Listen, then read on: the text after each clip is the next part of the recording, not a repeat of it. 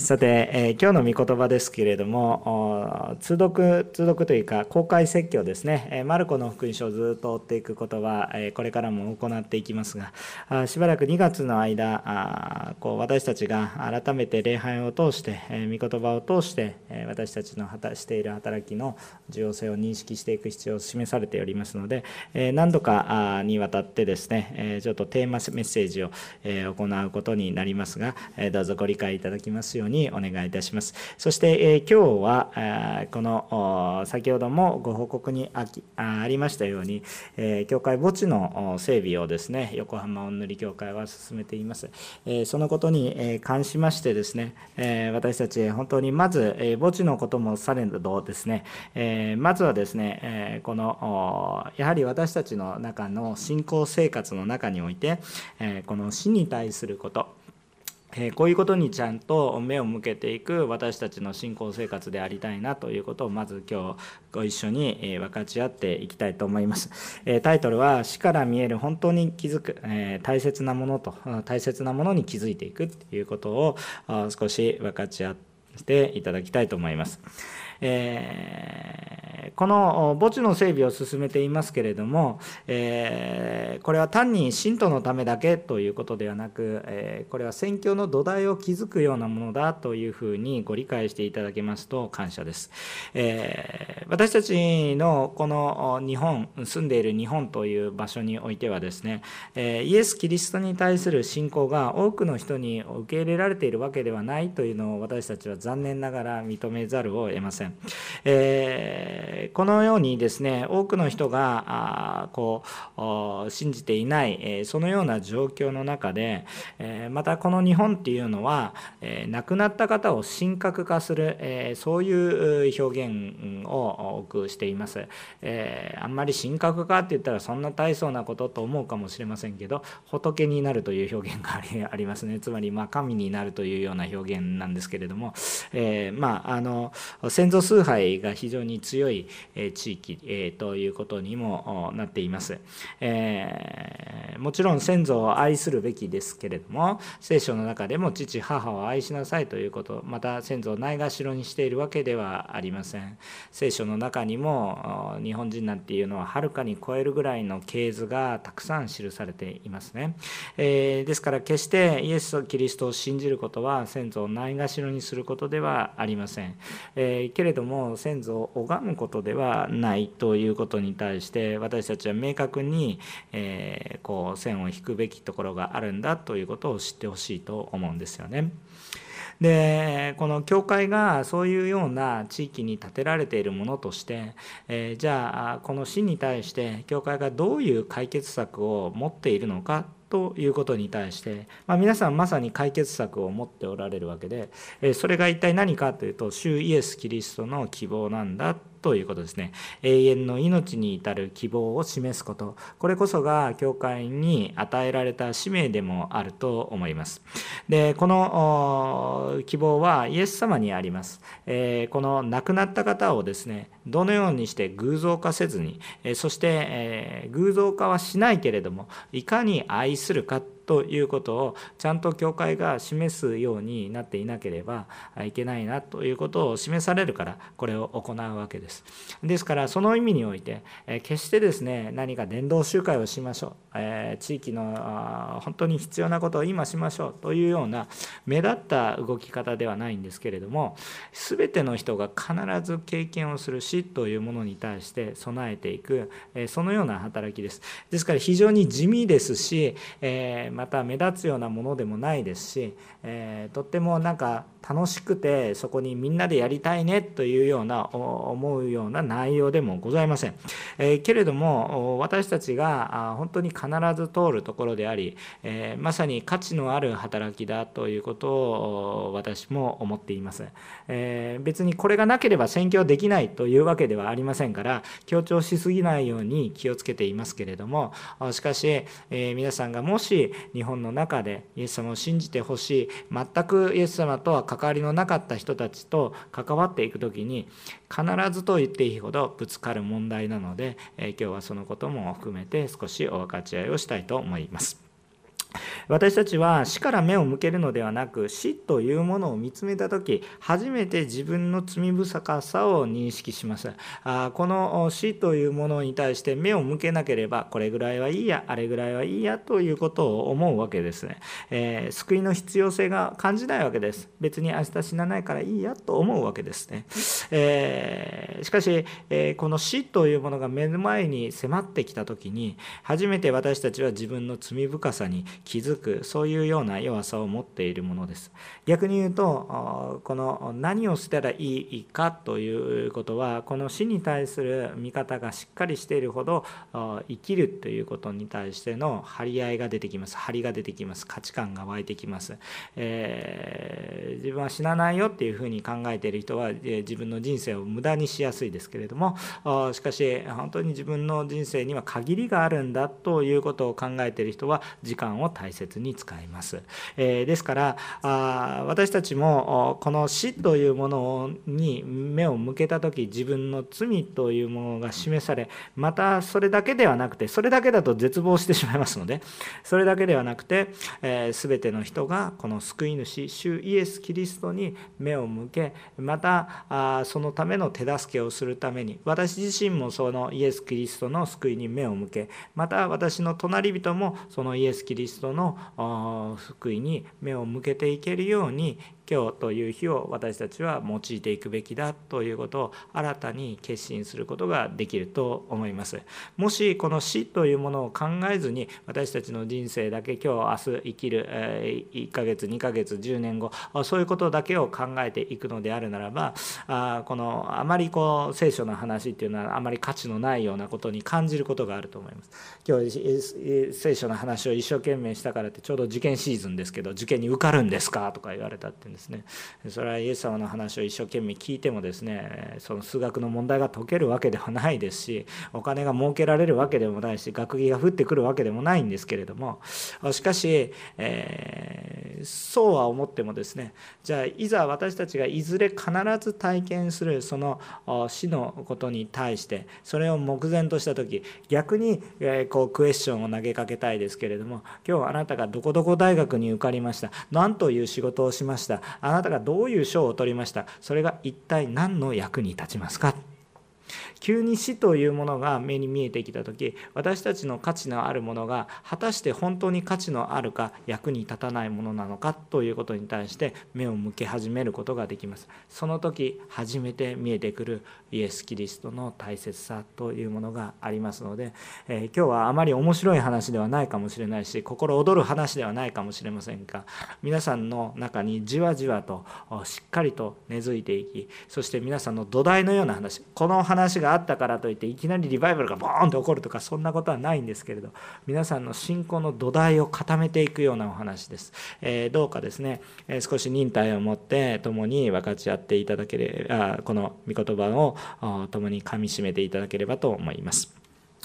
えまず、えーと、ほとんど1つのテーマで話すんですけど不足として注意点のポイントを話します。まず第1番目のポイントというのは、えー、終わりがあることを意識すると本当に大切なものに気づきますよということです。私たちは終わりのあることに、えー、気づくと、え、本当に大切なものに気づきますよ、まあ、今日の本文全部なんですけれども、えもう一回読みます。名声は良い香油に勝り死ぬ日は生まれる日に勝る、え祝宴の家に行くよりは喪中の家に行く方が良い。そこには全ての人の終わりがあり生きている者があそれを心に留めるようになるからだ。悲しみは笑いに勝る、えー、顔が曇ると心は良くなる。あ知恵のある者の心は喪中の家にあり愚かな者の心は楽しみの家にある。あこういうことが書かれてあるんですね。あれ逆じゃないですか？というふうに思うようなことがありますよね。悲しみは笑いに勝る。本当かな、えー、笑いの方が悲しみよりいいじゃないですか？とそういうふうに思うんですけれども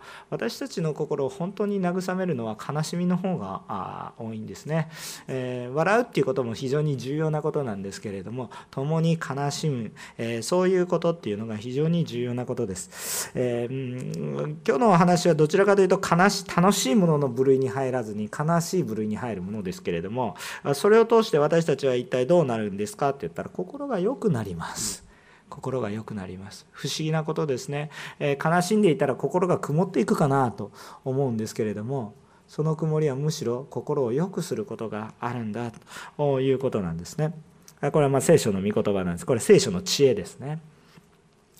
で、えー、私たちはどういうふうに生きていくか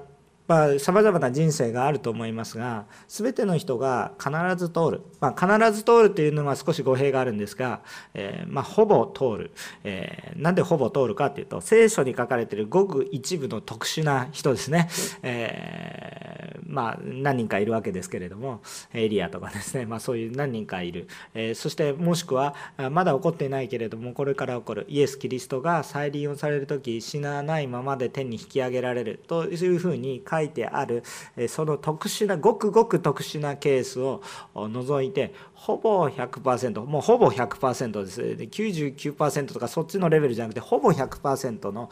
人がこう経験するのが死というものです。で、えー、これについて多くの人たちがあまり考えないようにしようとしているかもしくはまともに考えるとノイズローゼになってしまいますので、えーと、考えないようにしている、えー、もしくは希望的な観測を持つ、えー、こういうようなことをしているわけです。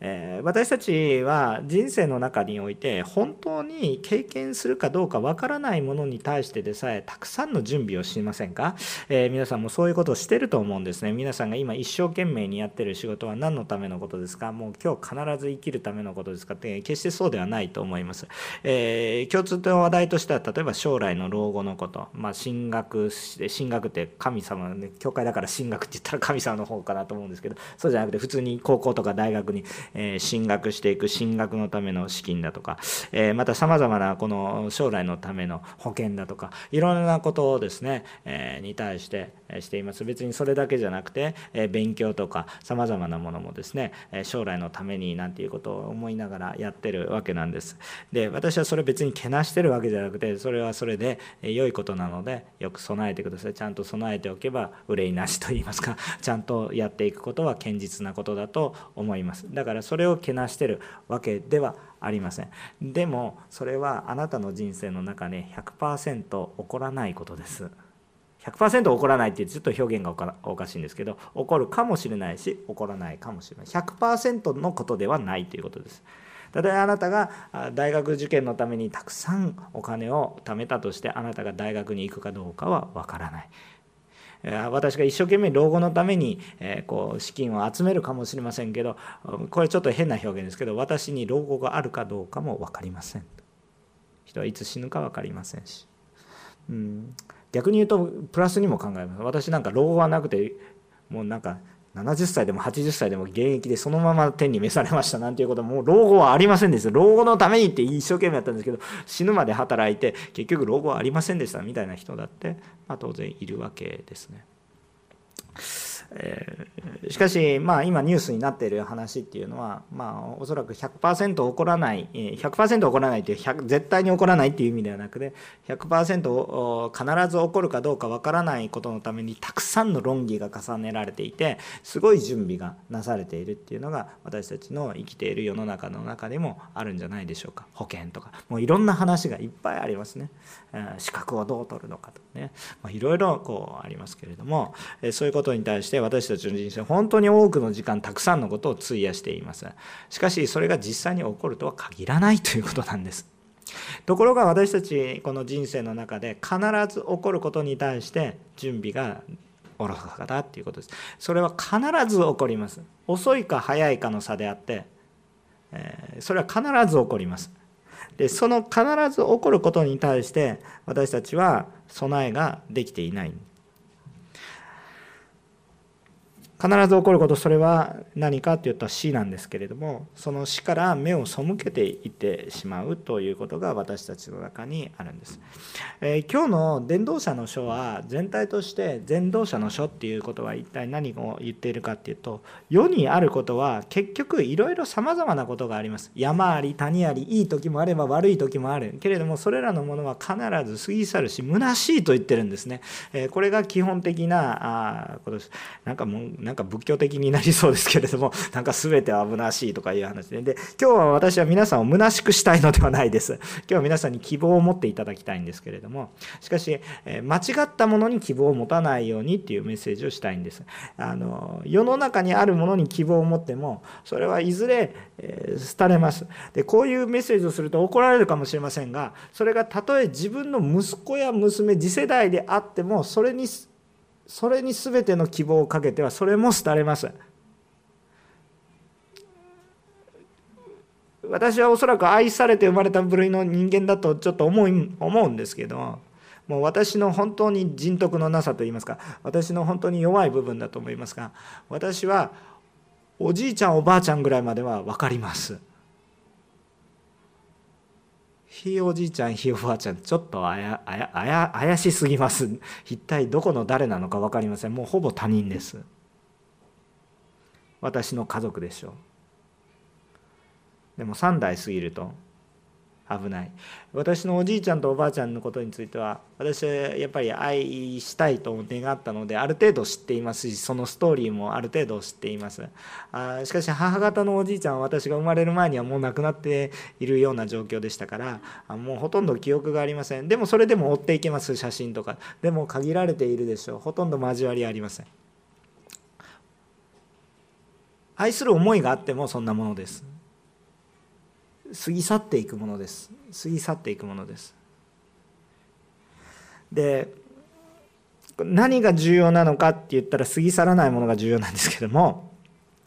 私たちのこの世の中いろんなことが起こります。でその一つ一つのイベントやさまざまな出来事っていうのは決して軽いものではないんです。はっきりと言います。軽いものではないです。それを軽くしようと言っているわけではありません。それぞれは一つ一つすごく重いものなんです。さっき言ったようなさまざまな老後に備えて資金をこう貯めておくこういうことも知恵のあることです。それをバカにしてるわけではないので気をつけてほしいんですね。それはそれで大切なことです。迷惑をかけないことも大切なこと。さまざまな子供の将来のためににいろいろ備えることも大切なことですそれはそれでおやりになられたらよろしい。おやりになられたらよろしいんですがそれを必要以上に偶像化したり必要以上に強調したりしてはいけない。それはすべきことですけれども今までの世の中で別に新しいことではない。それはいずれ過ぎ去っていくことなんだ。だから一番大切なものを根幹としていないとそれらの準備も間違ってしまうし優先順位が逆転してしまうしもしくは何のためにそれらのことをしているのか分からなくなってしまう。子供のために一生懸命準備をしました。しかしそれが205年後には何の意味もないでしょう。だから本当に命を懸けるべきところが一体どこにあるのかということに気づいてほしいということなんですね。もちろんそれらのことは今日という日をつなぐために必要なことなのでそれはそれで重要なことなんですけれどもそれが全てになったら虚しいよという話をしてるんですね。それを全てにしてはいけません。その今日という日を生きるその土台に永遠なるものがないと虚しいよっていう話をしてるんです。必ず過ぎ去っていくものです。で今日皆さんがちょっとあんまり考えたくないお話です。ちょっと今日ねもうこう怒られる可能性あるんですけど その時は甘んじておきますけれどももしあなたが明日でもいいんですけど今日死ぬとしたら今あなたは何をしますか？っていう今日あなたが今日今日今日の方がちょっと切迫感がありますね今日あなたが今日だとちょっとちょっと猶予がなさすぎる。明日にしましょうか？明日亡くなるとすると今日あなたは何をしますか？へえみたいなもうそんなわけのわからない家庭の話はやめてくださいと。言うんです。けどももちろんあの家庭の話なんですよ。でも本当にそれが家庭の話になるのかどうかはわからないでしょ。私たち地震の国にいるわけですからわからないわけですよ。でもまあそんなことはあんまり考えすぎてもとにかくもし明日がないと考えた時今日あなたは何をしますか？今一生懸命やってること今あなたがこだわってるものは果たして本当に大切なものでしょうか？もし明日自分がいなくなるということを考えた時それでも今日なさなければならないことはあなたにとって非常に大切なことでしょう。考えない考えないようにしてもう考えても仕方ない今まで通りっていうのはまあそれは愚かなことなんですよ。それは今考えてくださいって言ってるんですそれそれを考えた時に初めて重要なものが見えてくるって言ってるんです。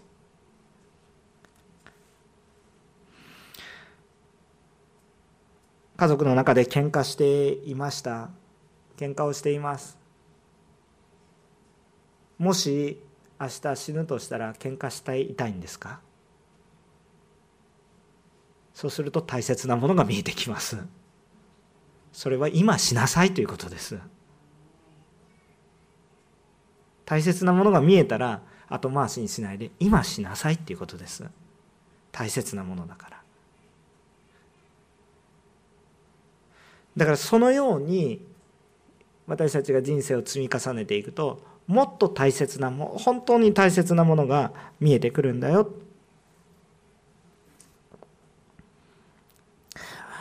明日私がいなくなるとするならば滅びる者のためにどっちみち滅びるんだから全部やりますか。もう本当に愚かなことだと思いますがそれであるならば明日と言わず今日滅びても同じですねっていう話です。そうじゃありません。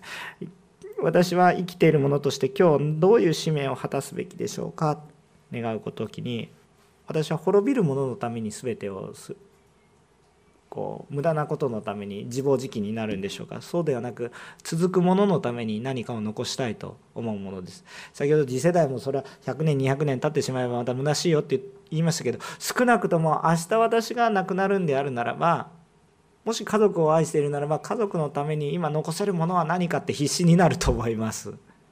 まあ分かんないですけどね。分かんないですけど自暴自棄になって何もできないとかになるかもしれませんけど今日家族のために何を残しておくことができるのかっていうことをすごく考えると思います。家族をもし愛していたら。もし家族じゃなかったとしたとしても多くの人に迷惑かからないようにとかね、えー、もしくは本当にこの自分の亡くなった後も何か人々のためになることができたらいいなってそういうようなことをするかもしれませんね。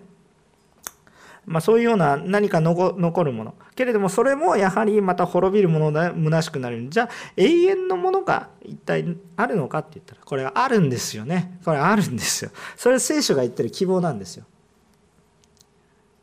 私たちは滅びるもののために全てを費やすんでしょうか？それは虚しくなります。永遠のものに対して私たちはあこの今あるものを費やしていけることができるならそれは非常に幸いなことなんです。逆に永遠のものがあって私たちがその中にあるならば今日のあなたの失敗や今日のあなたの愚かさも関係なく永遠のものとなるんです。であるならばいいですか？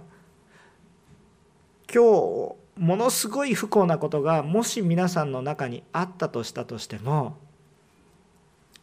それは流してください。その悲しみの中にくれないでくださいそのトラウマやその傷っていうものも流してください。流してください。それは永遠に残らないんです。本当に大切なものはその傷でさえ許してくださる方です。癒してください私の許されない罪でさえ許してくださる方です。もう世の中のものすごく大きな出来事がありますけどそれはパス。流して。本当に重要なものを握ってください。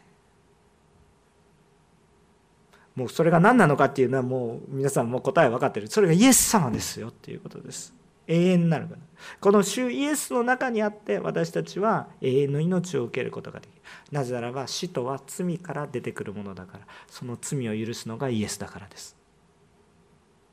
だからこの方により頼んでほしいんだ。主イエスにしか救いがないということが分かると主イエスが喜ばれることを私たちもしたいと思うんで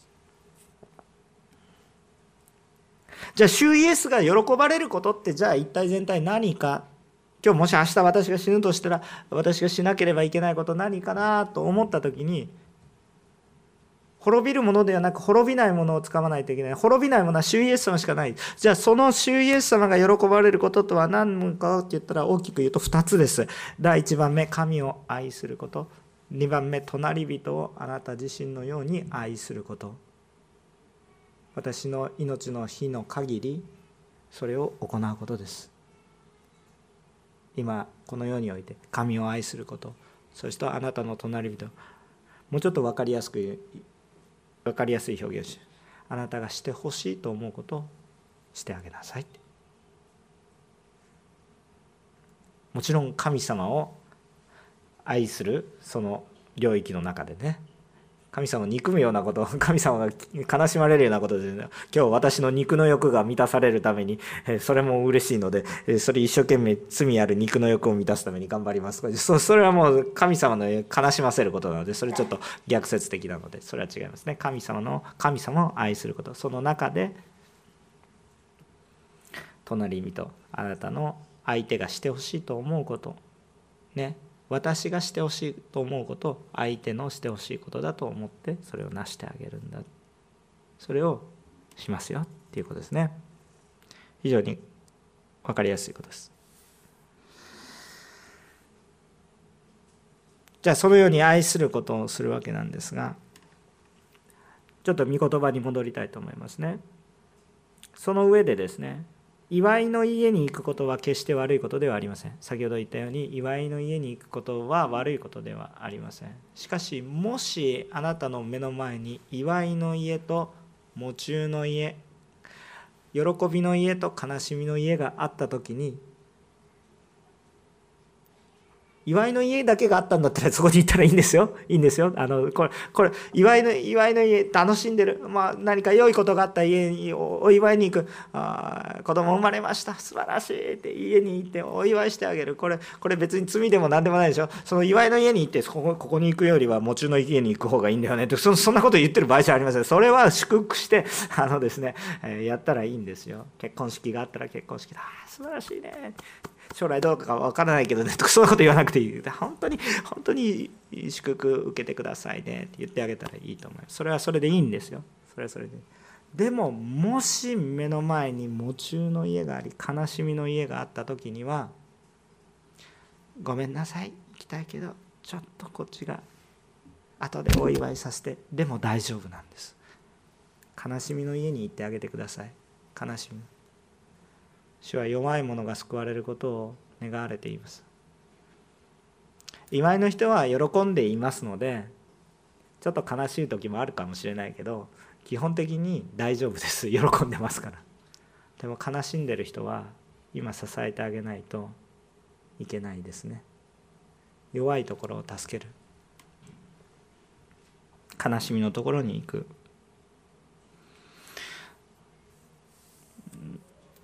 今私たちは今地震がたまたまないので楽に礼拝を捧げていますけれどもやっぱりトルコやシリアや戦争中の方々のところには今悲しみがある。もちろんじゃあ自分がこう苦しめばいいかってそれはちょっと別の話なんですけどでもそこに心を置いて祈る取りなすできることがあればそれをなす、えー私たちは自分がいいからといって関係ないって思うと楽ですけれどもしかしそれは実際には知恵のあることではない。私たちはその楽をして私たちは何か意味があるんでしょうかって。それは過ぎ去っていくことだ。でももし私の心が喪中の家の人にあり悲しんでいるところに心が向いているならば誰が喜ばれるんですか？天の神様が喜ばれるんですよね。ああ私と同じ思いだねって言って喜んでくださる。それは残るんですよ。私たちは一体何を知っているのかなっていうことなんですよね。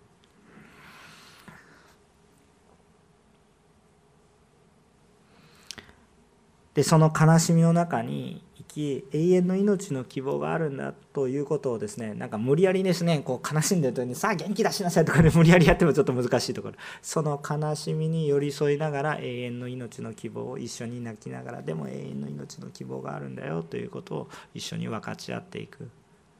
これは本当に私たち神様が喜ばれることだしおそらくもし苦しみの中にあったら私たちはそれを通して多分そうやってくれた人のことを忘れないと思うしありがたいなと思うことでしょう。日本の中で墓地を整備することに横浜お塗り協会が今チャレンジしていますがあこのポイントはただただ墓地を整備したいだとかなんかこうそういうことが目的となってるわけではありません。どちらかというとやらなければ私僕から楽です。こんなこと言わないければ別にお塗り協会からしなさいと言われたわけでもありません、えー日本のビジョン協会でしなさいと言われたこともなかったんですけど初めてこれずっとやり続けたんですね。八千代の協会の時もいろいろ苦しんだんですけど餅を立てました。でこれは一体、えー、何かっていうと一人に神を愛することと隣人を愛することに起因しています。で一体じゃあそれがどういうふうな理屈でそうなっているのか。今日私たちの教会の中に、えーこれは一つ喜ばしいことでもあるしまたチャレンジなことでもあると思うんですがまだ家族が救われていない方もたくさんいらっしゃいます喜ばしいという意味はどういう意味で喜ばしいかって言ったらその人を通して家族が救われるビジョンが見えるからそれは一つ神様が本当に、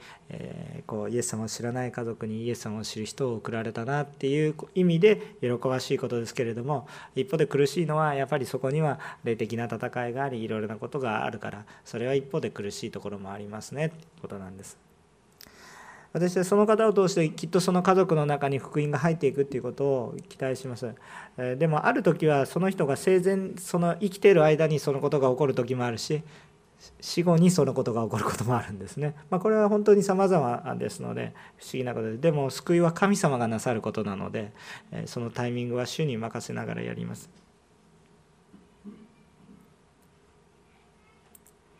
でも何度か私も体験したことですけれども非常に苦しいことですけれどもそのクリスチャンの方が一生懸命イエス様を信じて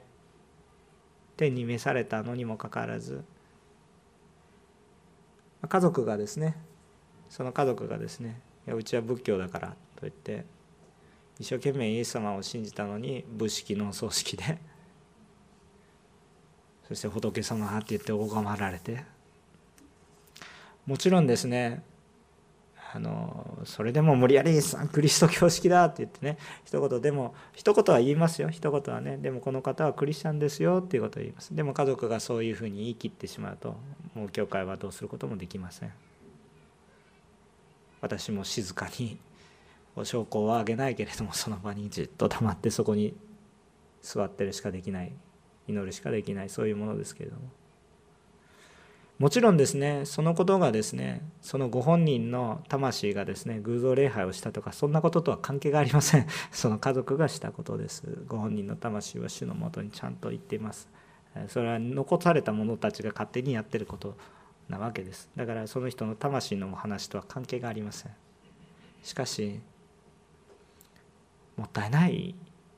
ことですね。非常にもったいのないことですね。あの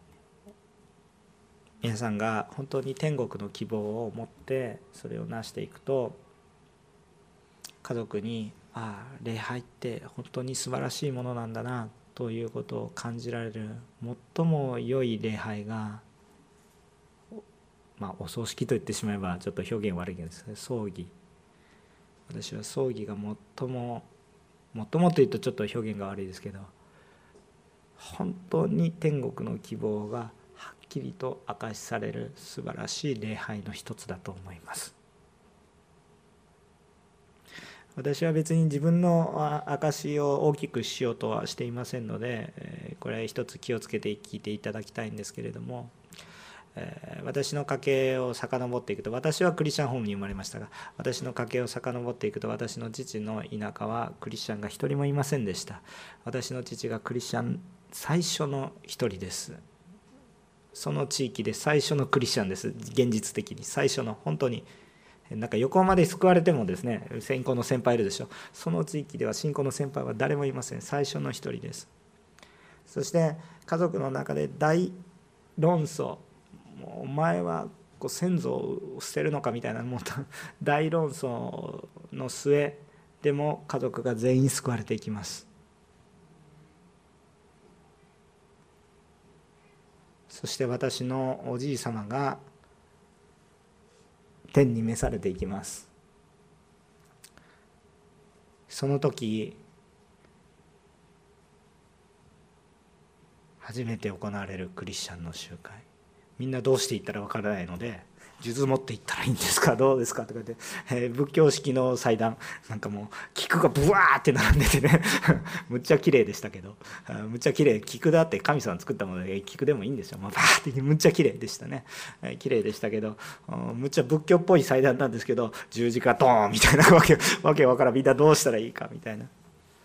ちょっとみんな手持ち無沙汰ですけどそこでメッセージが書かれ初めての礼拝。その地域で初めての礼拝はお葬式でした。でもそこから始まって家族どんどん救われていきます。不思議なことですけれどもなんか楽しい伝道集会では一切なかったんですけれどもそれを通して救われる方がうちの家族には少なくともあったということです。その後も偶像礼拝との戦いがありました。家族の墓地を建てました。先祖の墓地あるんですけどその横にもう全部クリスチャンの墓地じゃないんですけどその一番奥のその墓地の一番奥に十字架がドンと立っています。きっとお墓参りに来る人は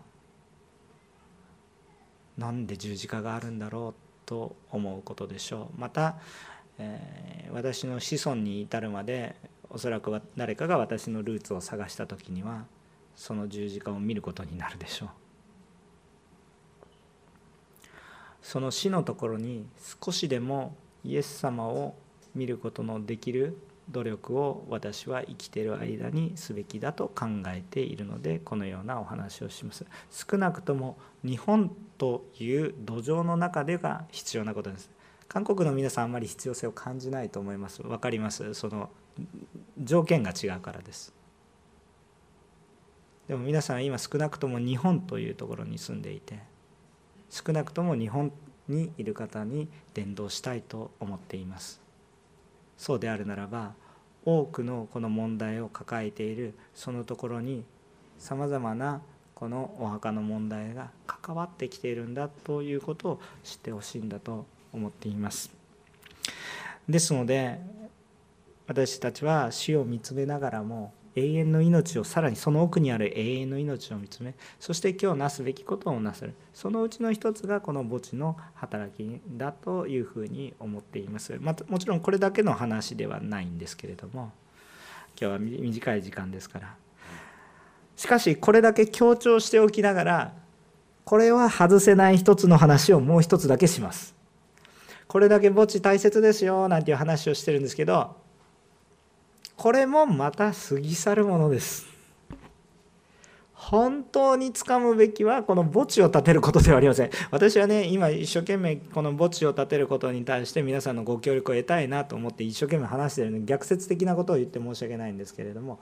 これも一番大切なところを外してしまうとただの偶像になり得ます。ですから一番大切なものは何かそれは信仰です。2番目のポイントは、主イエスにある信仰がなければ全ては虚しいということです。この墓地整備の必要性を確かに語っていて、皆さんにご協力もいただきたい。祈ってね、ご協力。無理、無理やりはしません。ちゃんと祈ってください。そして示された通りにけ神様一致を与えてくださると信じます。でも注意しないといけないものは、形あるものは偶像化しやすいってことです。これは常に気をつけてください。聖書の歴史を見ると神様ご自身が備えなさいと言ったものが偶像化していきます。えそんなものは偶像化しないでしょ？いやそんなことはないんです。偶像化していきます。偶像化した大この本当に代表的なものをちょっといくつか開けてみますけどそれは例えば契約の箱。契約の箱を持っていけば戦争に勝てるみたいな。もう偶像化してます。礼拝することが心がないんだけれども契約の箱さえ持っていけば戦争に勝てる。そうじゃないでしょう。礼拝する恐れがないからむしろ神を利用していくから戦争に負けます。最近 QT でやったばかりでしょ。う出エジプトの時代イスラエルが罪を犯したので神様が罰として蛇を送られてね蛇に噛まれます。蛇に噛まれて、えー、そしてその蛇毒で死んでしまうからそのその蛇毒を死なないようにって神様に憐れみを求めて祈ったらあモーセに命令が下ります。あ聖堂の蛇をねこう巻きつけて木に巻きつけられてる聖堂の蛇をね作ってねそれを掲げなさいと。それを見上げた者は救われますよって言われて実際にやったら救われたんです。なんで神様蛇なんて悪の象徴みたいなのやるんだって言ったらそれは十字架の象徴なんですそれは一体何か。イエス様が蛇なんじゃなくて罪を十字架にかけた。罪を木にかけた。呪いはこっちに移るんだっていう意味なんですけれども後にこれが偶像化します。むっちゃ偶像化しやすいですね。蛇が巻いてあるみたいな。むっちゃ偶像になります。後にこれが偶像になります。神様がイエス・キリストのモデルのように作りなさいと言われた神殿天幕や神殿というものがあります神を礼拝する清いものです間違いなく清いものですその神殿今残っていますか？崩されるわけですよ。なぜ崩されるんですか？神殿が偶像化するからです。神殿は神様を表すものですけれども神様を見ないで建物を見るのであるならばこれは偶像化するわけです。全てのものは形なんです。さあ先ほどねいいですか？先ほどね伝道者の働きで伝道者の書でね、えこの7章の1節から4節ね、まあ、悲しい喪中の家に行く方が良いって言ったわけです。でも皆さんそれをね立法化したりですねただの法則化したりですねそうすると虚しくなりますよ。ここで伝道者の書が言いたいことは喜びの家に行くこともまた喪中の家に行く方が良いけれども良いけれどもそれもまたそれもまた虚しいと言ってるんです。究極的には。喜びの家に行く方がよりは喪中の家に行く方が知恵のあるはるかに知恵のあることです。でもこれもまた過ぎ去ることであるならばそれも虚しい。じゃあ一体何が虚しくないのか？それはイエス・キリストにある救いの希望がそこにあるかないかで虚しくか虚しくないかっていうのが変わるっていうことです。たとえ喪中の家悲しみの中に暮れている家でも永遠の命の希望があるならそこに希望がある。その永遠の命の希望があるならば喪中の家に行くよりはあ喜びの家に行くよりは喪中の家に行く方がはるかに尊い働きができる。そこに主イエスのもっと言うならばあなたが喜びの家に行ったとしてもそこにイエス・キリストの信仰があるならばそれはなおさら素晴らしいものになりますよ。本当に捉えていかないといけない根幹は主イエス・キリストに対する信仰です。そこに永遠の希望があるからです。もし主イエスを信じる救いに預かることがなければたとえ喪中の家に行って慰めても虚しい。けれどももしそれがあるならば喪中の家にも希望が。喜びの家にはさらにその与えられた喜び以上に大切な喜びがあふれていく。今日私たちは虚しい目的のために虚しい人生を生きていくのではなく永遠の命とその救いのためにそれを伝えるそれを表す務めを私たちは成していきたいんだ。そのことを思っているんです。このイエス・キリストに対する信仰があって初めて墓地または私たちこれから20周年で教会の移転そういうような話がありますけれども主イエス・キリストに対する信仰の希望っていうものがなければそういうものは虚しいものになってしまうんです。逆説的なことを言いますが私はこれから一生懸命墓地をするためにですね自分自身も努力しますしまた皆さんにもまた祈ってよく祈ってくださいと言って協力してくださいというお願いもすると思います。でも一番大切なことはそれを偶像化しないことです。偶像化しないためにそれを用いているのにそれが偶像化してぼちぼちぼちだけ言ってたらもう私たちの教会がぼちぼちになってしまう、まあ、だから本当に神様の栄光を見るためにイエス様を私たちの教会堂がもし新しくなったとして素晴らしい教会が与えられたとしたとしてもそこに主イエスを信じる者の集まりやまた礼拝がこのものがなければ